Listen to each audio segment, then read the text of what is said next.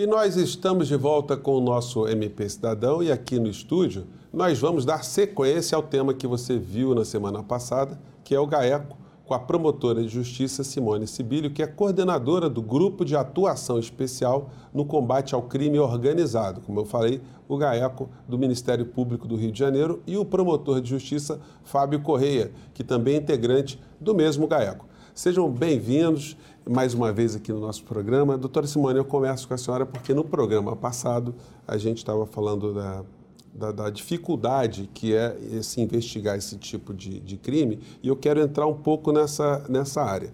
É, qual é a principal dificuldade?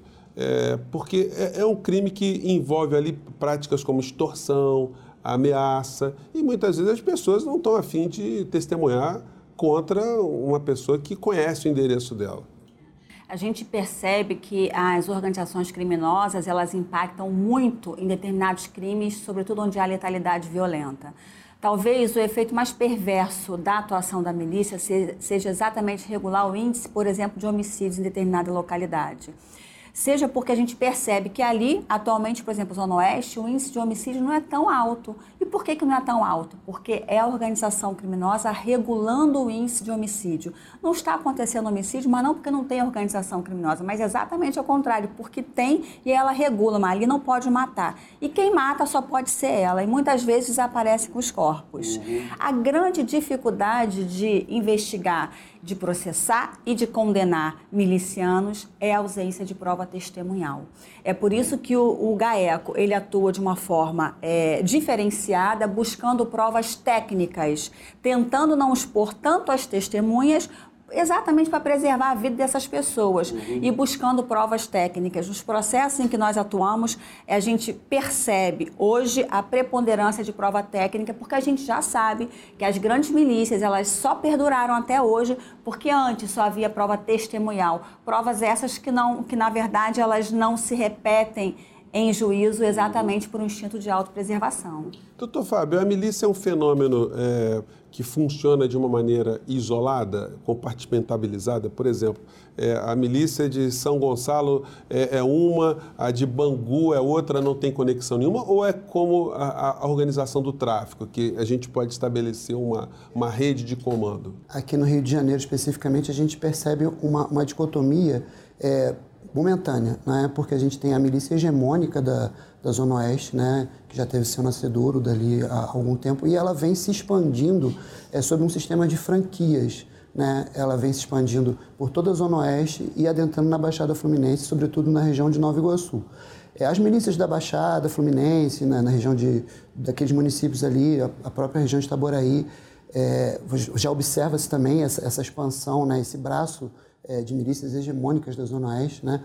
mas sobretudo nas milícias da Baixada Fluminense, elas, elas têm o seu nascedouro nos grupos de termínio, né? É, já tão famosos e falados ali daquela região e que começaram a se aperceber é, da possibilidade de aumentar seus lucros com esse modelo empresarial criminoso que é o das milícias. É, o que a gente observa, sobretudo, é que na Baixada Fluminense, ora são, são situações regionalizadas, ora se consorciam, ora se ajudam e, e, efetivamente, quando há algum tipo de disputa, ele se resolve através dos homicídios. Uhum. Né? É, há, há, esse projeto de expansão da milícia hegemônica é, da Zona Oeste para, em direção à Baixada, mas que ainda não está totalmente consolidado. Uhum. Agora, eu fiquei curioso com essa história de franquia. Como é que é isso, doutor Fábio? Porque tá, o assunto nosso já é um assunto bastante sui generis, né? Na faculdade eu nunca estudei esse tipo de coisa lá atrás, né? Mas franquia, como é que é isso? É, eles se utilizam dessa estrutura empresarial, né, através de, de pequenas células, núcleos, né, subordinados a uma estrutura central, mas com uma relativa autonomia.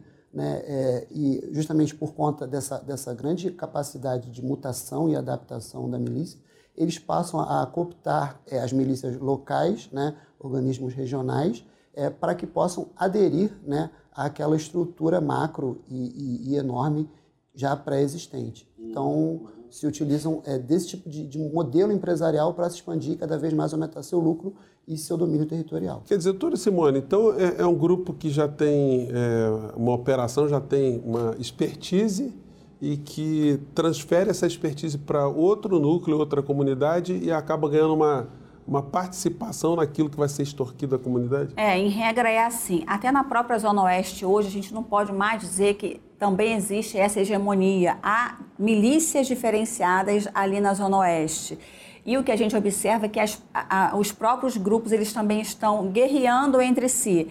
A, a investigações em que já ficou comprovado em que uma milícia tenta invadir a área da outra milícia.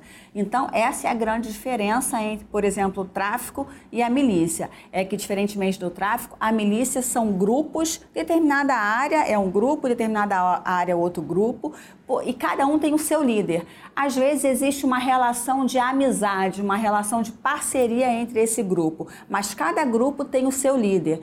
Esses grupos não têm mais nome, diferente, diferentemente de antes, a milícia antiga, que era do Batman, agora eles não têm nome. São grupos com seu líder e quando um é preso, automaticamente substitui, porque há necessidade de um trabalho forte também nas unidades prisionais. Qualquer que seja a, a medida concreta que se tome, para acabar ou para pelo menos manter as milícias sob controle, a gente precisa necessariamente de uma atuação integrada, né? Entre as várias instituições, a gente precisa do fortalecimento dos órgãos de controle interno. A gente precisa também de um trabalho profundo e sério nas unidades prisionais, onde as lideranças continuam dando ordens. Doutor Fábio, e o dinheiro dessa dessa gente toda circula pelos meios formais? Isso é rastreável? Como é que é isso? Esse é o grande desafio e, e o principal ponto é, que hoje em dia se percebe como uma forma de atacar essa modalidade criminosa. Né? Muitas vezes se utilizam de negócio de fachada é, ou lavando dinheiro através de pessoas interpostas, é, compra de imóveis, enfim, é, toda sorte no sentido de branquear né, esses, esses capitais, esse dinheiro que é obtido nessa atividade criminosa. Hoje, a percepção que a gente tem é que o combate à lavagem do dinheiro praticado por esse tipo de, de, organização criminosa é sim é, o, o, principal foco de, de, ataque que nós temos é, para a expansão desse negócio.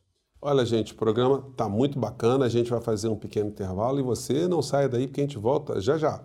E nós estamos de volta com o nosso MP Cidadão e o tema hoje, o tema muito importante, porque aqui no Rio de Janeiro nós estamos vivendo uma experiência muito dramática que, são o, o que é o surgimento das milícias. Eu quero retomar com, com o doutor Fábio. Doutor Fábio, é, a gente teve notícias aqui no Rio de Janeiro recentemente de, a, da descoberta de cemitérios clandestinos. Isso é obra também que tem envolvimento do, do, da milícia? É, essa é, é, sem dúvida é a face mais perversa né, que a gente observa é, desse tipo de atividade criminosa é, onde põe por terra toda aquela propaganda, todo aquele marketing de que eles estariam ali para resolver alguma coisa, para tirar a opressão do tráfico, quando na verdade não. É, nós conseguimos identificar alguns locais é, de esconderijo de, de, corpos de vítimas, né, é, na Baixada Fluminense, sobretudo, em Itaboraí também. É, nessa, nessas oportunidades, o que foi possível perceber é marcas de violência em relação às vítimas que ali se encontravam. É um trabalho extremamente difícil. É, muitas vezes se parte ou de informações das próprias investigações ou através de denúncias anônimas. E é muito importante frisar que essas denúncias anônimas elas são apuradas e, e, e é importante que elas cheguem é, com o auxílio de um aparato grande, né? seja de cães farejadores, retroescavadeira, né? É, para que se possibilite localizar e dar um certo um alento, um certo é, mínimo conforto para aquelas pessoas que tiveram os seus entes é, desaparecidos.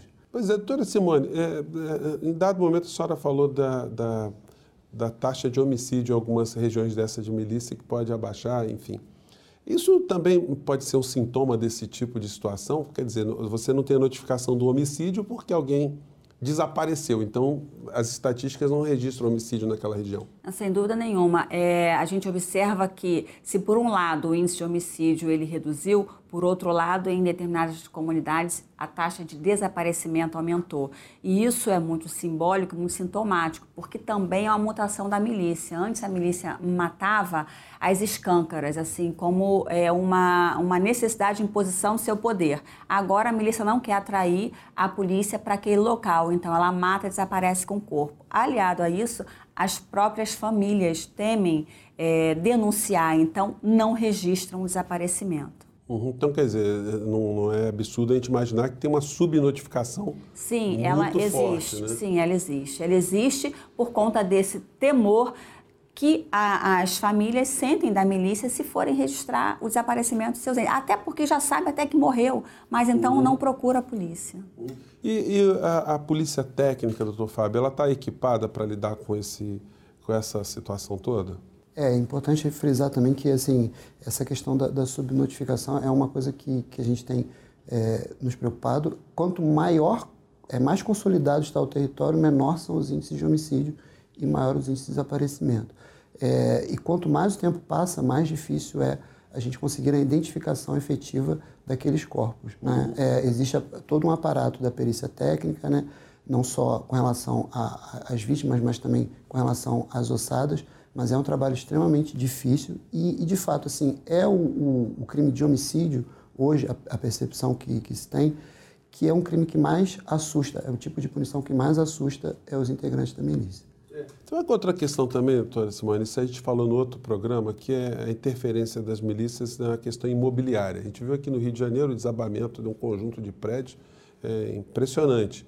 É, essa atividade ela também está tá se elastecendo, ela está é, é Está tá muito forte aqui também no Rio de Janeiro? É, a exploração imobiliária ela é, ela está muito forte aqui no Rio de Janeiro. São construções ilegais em que a gente observa que os construtores também, eles não são vítimas da milícia, mas eles são sócios da milícia. A gente já identificou muitas vezes o construtor, ele empresta, a milícia empresta dinheiro para o construtor, ele constrói, ele paga juros à milícia e também, em troca, ele dá algumas unidades para os milicianos. Com isso, os milicianos passam a ser proprietários daqueles imóveis que passam a alugar ou vender. Tudo isso a um custo para eles praticamente zero e passam a ser proprietários proprietários daque, daqueles imóveis em áreas dominadas pela milícia. Pois é, aí o, o nosso amigo que está assistindo nosso programa agora, ele vai perguntar, e a prefeitura, que cria sempre algum tipo de obstáculo quando, é, numa região formal, ela autua e tal, e nessas áreas, o poder público como é que fica? É, a milícia, ela só se estabeleceu da forma como ela se estabeleceu, porque nós temos, sem dúvida nenhuma, a conivência de vários agentes públicos. A milícia não seria forte como ela é se não houvesse a participação, a conivência, a omissão, a prevaricação de agentes públicos. Não se constrói um prédio de sete andares de uma hora para outra. Portanto, se houvesse uma participação efetiva e uma fiscalização do poder público, a milícia não teria aquele tipo de construção daquela forma. Uhum. Fábio, o que a gente poderia dizer para as pessoas que eventualmente estiverem assistindo nosso programa pela internet, pelo YouTube, enfim, é, se elas tiverem nos seus estados, na sua cidade, primeiros, primeiros comportamentos de, de extorsão? Elas devem ligar para o Disque Denúncia, podem ir à polícia. O que, que o senhor sugeriria para a pessoa tentar ajudar isso sem se expor muito? É, essa, a ferramenta do, do Disque Denúncia é uma ferramenta extremamente importante no sentido de se coletar informações, transformar essas informações de inteligência e, inclusive, nos proporcionar é, o desenvolvimento da investigação com é, instrumentos técnicos.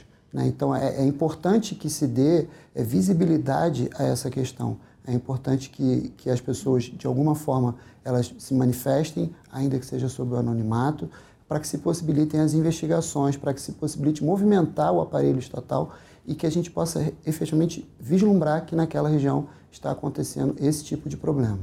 Olha, e você que é do Rio de Janeiro, aqui no Ministério Público do, do Rio, nós temos aqui o, o, número 127, que é da ouvidoria, do MP, e se você tiver é, algum tipo de informação sobre esses temas todos que nós estamos tratando aqui, ligue lá, dê a sua informação, enfim, participe ou faça a sua denúncia também.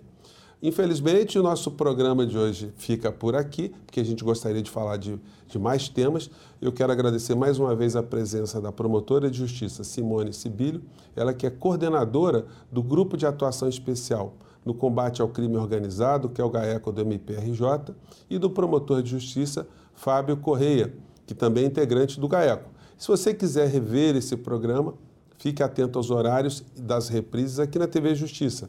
E se inscreva também no nosso canal no YouTube, ative as notificações e assista essas e outras edições do nosso MP Cidadão. Um grande abraço e até o nosso próximo MP Cidadão. Até lá, tchau.